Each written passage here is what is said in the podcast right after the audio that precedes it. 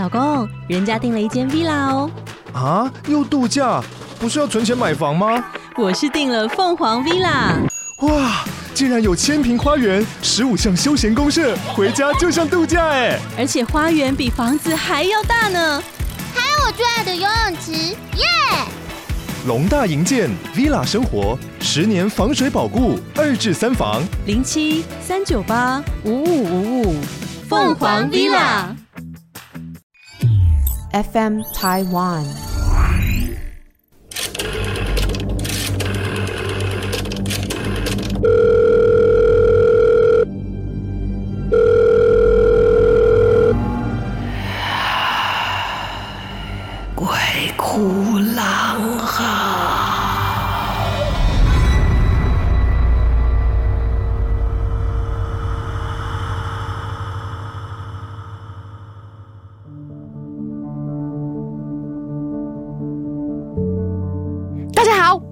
来到鬼哭狼嚎，我是狼祖云。好，你准备好要听一些很特别的、很让你情绪波动的、让你汗毛直竖的一些奇奇怪怪的故事吗？那不管你准备好准备没好，我还是会说。哎，这个真的很有趣。你知道我们家有那个，我很推荐这个频道，历史频道，一台二台都好。如果你家有装 MOD 的话，历史频道是一个非常推荐的频道。它里面就有很多很好很好的节目。有一个节目叫做《Fortune Fire》，就是锻造。他在讲那个刀跟武器的锻造，是真的找那种专门做锻造的选手报名参加的。他们一集里面呢，就会选出那一集的冠军，然后是一万块美金啊。去一次就拿快三十万也是了不起啊！他们就会出一些题目考验你怎么去锻造，呃，然后有一些。钢跟铁的一些特质，然后有的时候你要做什么淬，你要怎么淬炼，怎么打造，很很好看。其中有一个节目是这样子，然后很好玩。每一次呢，那三个专家都会问参赛者说：“OK，Eric，我现在要从你开始哦，我要看你打的武器哦，你准备好了吗？”然后当然那个参赛者就是说：“嗯，哎呀，just do it，或是 Yeah，I'm ready 这一类的。”我每次看到这个我都觉得很好笑。他每次都要问，他就说：“你准备好了吗？”然后我就跟我老公说。我如果跟你说还没，你会怎样？不管你问不问，你一定要看我的刀嘛。哇哇嘞反正就是一个形式。但我就真的觉得好好笑。我就跟我先生讲说，如果是我去参加，他就是说，Are you ready？然后我就跟他说，Not yet。很想看他们的表情会怎么样，或者跟他说 I'm not sure 之类的调皮。好，whatever，好，回到正题啊。好的东西我们是一定会跟大家推荐。我这个人是很诚信的啊，里面真的很多很好看的节目，寓教于乐。好，讲到上次呢，跟大家说的是前面两集讲到是我家来了一只鬼，然后呢，上一次的后半讲到这一件事情之后对我有什么影响跟改变，就是我开始可以。会有一些感应，但我不是阴阳眼。再强调一下，就是如果我不启动这个感应的时候，它是不会发生的。当然，除非这个空间里面的一些灵体或者是一些什么，然后它的磁场比较强大，我会被强迫接受。但目前为止，呃，没有遇到过太多会伤害我的事情。只是如果真的把它说出来，是真的蛮毛骨悚然的。我是无意间发现，我如果在电视台里面说这一类的故事的时候。会蛮恐怖的，因为有两种现象，一个是我会狂打嗝。原本只是在说这些故事，在摄影棚说的时候狂打嗝，渐渐的它变得更敏感了。就是如果我去一些祭祀，或者是一些庙，或者一些祠堂等等的，我就会有不同程度的打嗝。呃，我也问过这个打嗝是什么意思，有人说是把我的。一些晦气把它吐掉，那有一些是互相感应，各种说法都有。总之我就是会感应会打嗝，而且那个嗝不是呃不是这一种哦，是那种很长的，是你个人做不出来的那一种，超过人体能够去实践的这样的一个嗝，而而且会不停。这个是后来发现，不只是在摄影棚讲，因为有时候接触到一些不同环境的时候，也会有这种现象。我就讲几个我发生过的哦，先从打嗝讲起。有一年我不上节目讲这些，但那一次去呢，莫名其妙主题变了，然后就哈要讲这个，我就有一点惊慌啊。那是就是在中影文化城，它后来变成两个大摄影棚，让人家在里面录影。然后就莫名其妙就要讲鬼故事。其实我心里有一点点不开心啊，就是讲好的事情怎么又变了画风呢？那你又不能坐在那里不讲话，因为主持人就 cue 你啊。我就说我不太想讲，他问我为什么，我就解释一下，我说因为我正在讲的时候我就开始打嗝了，因为他说因为我会啦啦啦，我会不舒服，然后会有东西啦啦啦啦啦跟我靠近，然后当然现场的人就很紧张啊，就说那那那那那你看得到什么？我说我看不到，我是感应。他说那你感应一下嘛。居然有这种要求，我就随便这样的四下张望啊，然后就往楼上。楼上呢是导播的副控室，然后他的隔壁是放机器的，就是录影设备啊，还有一些器械摆在那一间。那间的房间的门是开开的，半开状态。就在我的眼睛往那边刚好瞟过去的时候，这次经验对我来讲有点吓到，因为一般来讲，在摄影棚这些灵体，我们是互不干扰的，他也不知道，他只是觉得想亲近我。那我们没有视线上的交流，但是那一次我感觉到有，是因为我无意间这么一抬头的时候，我就看到了一个男的，不是看到，我感应到一个男的正从那个器械室里面走出来。一个大概三十几岁的一个男人走出来，然后呢，我看到他吓一跳，他居然向着我的方向，他也吓了一跳。意思是什么？我们居然是眼对眼，就是我看不清他的五官，可是我们的状态是彼此接收到彼此吓一跳，所以他那一下吓一跳之后，他就立刻转身回到那个器械室。机器的那一间房机房里面，然后我就 他们说怎么怎么怎么？我说你们叫我看嘛，我就看到二楼有一个男士刚刚从那个机械房走出来，他发现我以后，他就转头回去，现场就一阵尖叫啊，还有吗？还有吗？我就啵继续打嗝。我还记得那个节目主持人是丽晶小姐，她自己一直逼迫我讲哦，等到我开始一直打嗝的时候，然后她就说：“哎呀，你坐远一点啊，你好恐怖哦！”我心想又不是我愿意的。后来大家又继续讲，继续讲，我的状况就越来越严重，我就开始打嗝打得很凶。然后接下来我就说，他们又叫我在讲什么？我说我可以不要再讲了吗？他们问我为什么？我说因为，因为这一些灵体一直不断的向我靠近。然后讲一讲，我突然间我肩膀就硬了，然后我就做了一个闪躲的动作。他们说怎么了？我说你真的要知道吗？好，我告诉你，他离我越来越接近，现在有一个就挂在我肩膀上，脸就在我旁边，你觉得呢？所以我的肩膀会僵掉，我整个背是僵的，然后就有一个脑袋挂在我的肩膀上，你知道那是一种什么感觉吗？那个比女鬼挂在我家墙上还恐怖。但是我知道这种灵体，他是他也没有什么感觉，他就是觉得哎很好奇我在讲什么，就贴近一点听，他就挂在我的肩膀上，我那嗝就打不停，而且再久一点我就困了。就是好像精力被抽空了一样，我就开始困了。那我当我讲了这个之后，他们就不再逼我讲了，很快那个环节就过去了啊。然后我就立刻回家睡觉，因为我整个就没体力了。对啊，就这样啊。你说这到底是好事还是坏事？我不认为是好事啊。最近也是因为要去宣传我春和剧团的魔法阿嬷哦，那就顺便宣传一下好了。魔法阿嬷的 十一月十一到十三是在台北士林的。台北表演艺术中心，也就是大家说的那个皮蛋豆腐，或是长了肿瘤的那个剧场啊。然后台北版的呢，是由金马奖最佳新人得主的范少勋来主演这个豆豆啊。那我们里面还有赵自强啊、郭子乾啊、啊郭哥，还有他的儿子哦，还有我们剧场新秀，都都很棒的一个一个表演，就是大家动画看到的魔法阿妈。我为了要宣传魔法阿嬷，就那一天上节目的主题，居然也是在讲。灵异经验啊，不过他有目标，他是在讲说，呃，我们出国旅行的时候，或者是住宿的时候碰到的事情，我就简单的讲了一下。之后呢，果然我又开始打嗝了，我就看到呢，我的女主持人安心雅一直用一种非常害怕的眼神在看着我，我就很无奈的跟她耸耸肩，I can't help it, it just happened。没办法，也是一直到录完走出去就没事了。那那天也也有一些人分享了一些蛮可怕的一些经历哦，大家看电视应该会看到。好，就是安心雅跟阿 Ken 主持的那个节目。好，这是这样。然后再有一次比较近期的是，也也剧团做了一个歌舞剧，然后因为里面的这个其中一位演员是何笃霖哈，笃霖哥，他跟这个台中沙鹿那边的紫云宫的主委很熟，他就说，哎，不如大家去祈求个平安吧，怎么怎么的。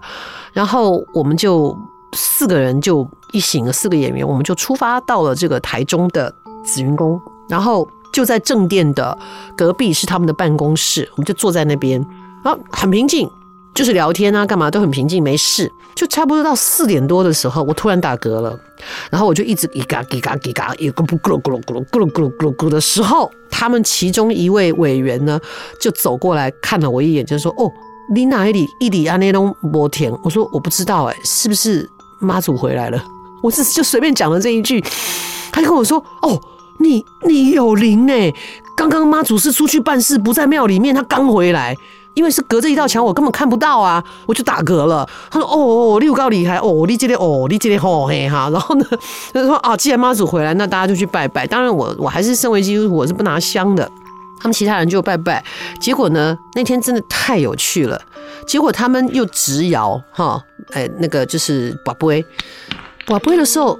我们的妈祖娘娘居然是要出巡，她要去剧场看我们演的戏，很神奇吧？他们就觉得怎么可能？他们就开始播，一开始都是笑杯啊，一直到笑杯啊，一直到有人提醒说：“啊，对，迄刚有两场，你要问清楚，是要去下播啊，是被暗戏。”然后就把日期跟时间讲清楚吧，然后连续三个醒杯，他就是要去。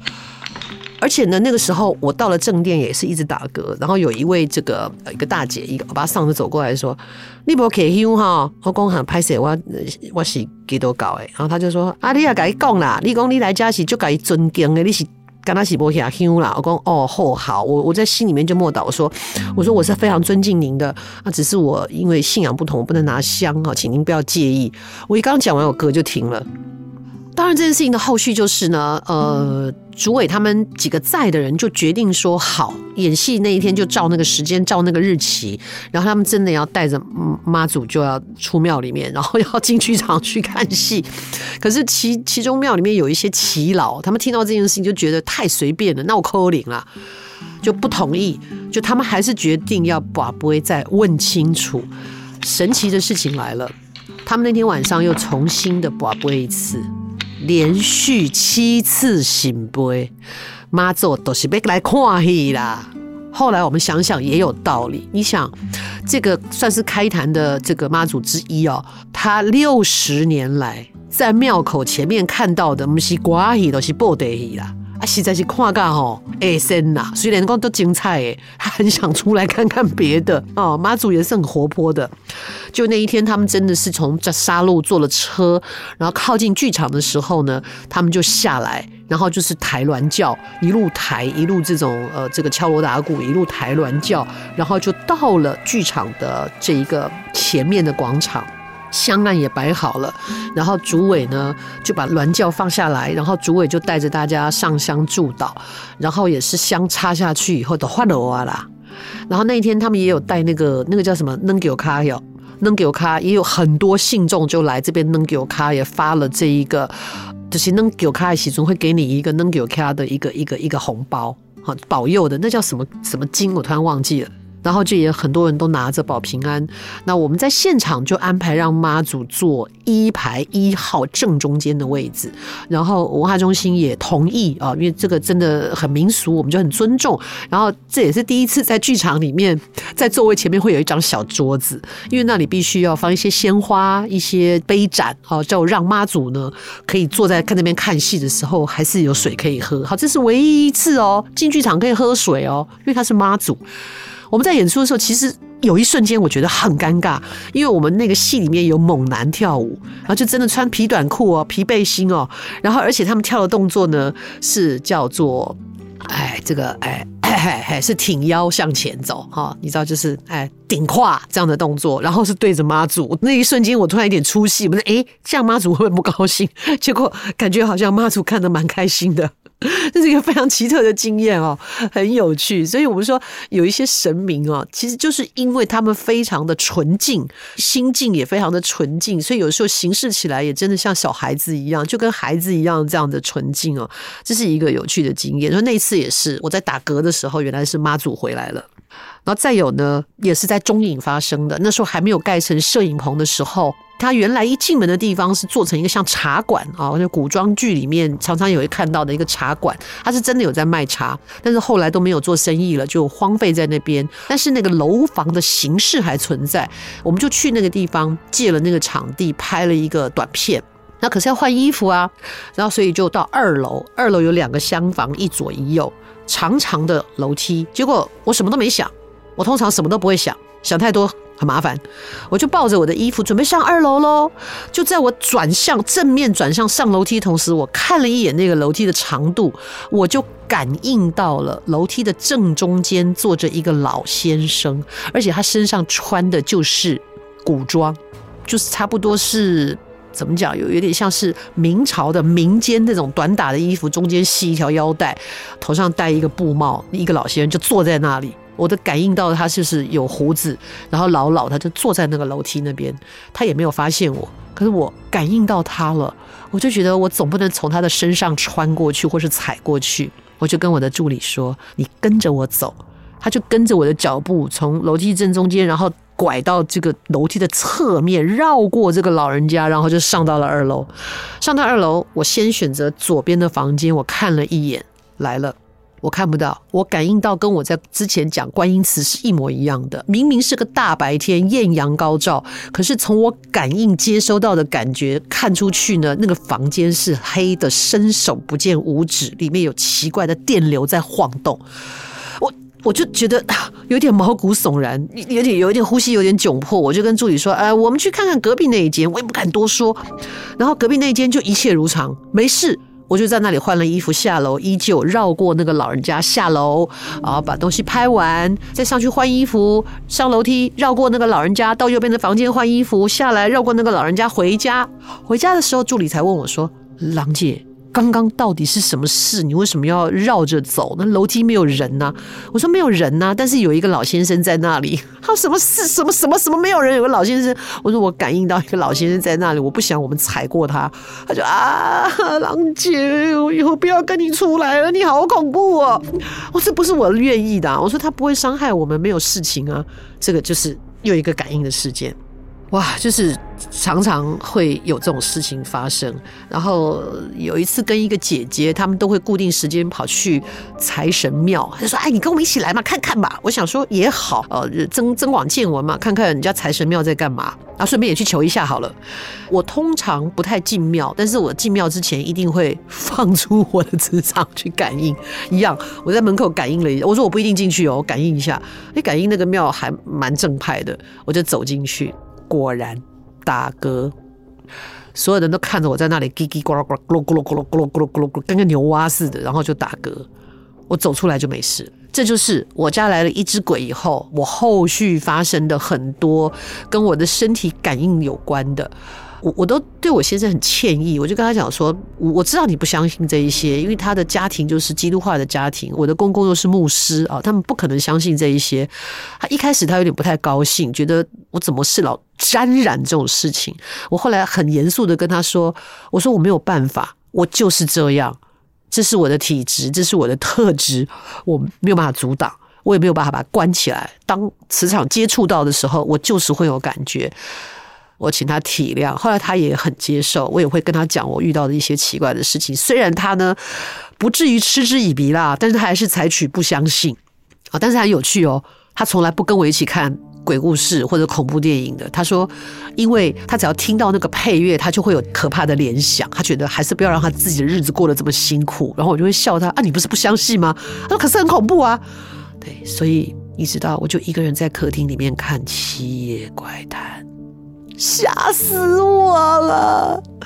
好，很多的平台都可以听我们的节目哈，Podcast 很多，但希望大家到呢 Apple Podcast 去留言给我们评分，然后我们也会有 Google 也会有一个平台让大家在里面留言，欢迎大家来投稿，也欢迎将来有一天请你来上节目说说鬼故事，说说你亲身的灵异经验哦。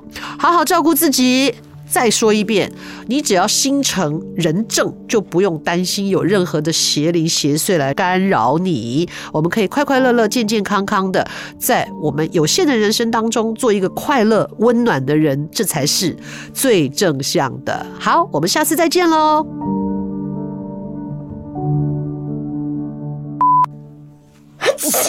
不是打嗝，打喷嚏啊！你被吓一跳？没有，我说不是打嗝，我打喷嚏。但是没事，没事，没事，没事，就鼻子痒痒啊，没有点冷气嘛，就把你吓死了。原来开始打，没有，没有。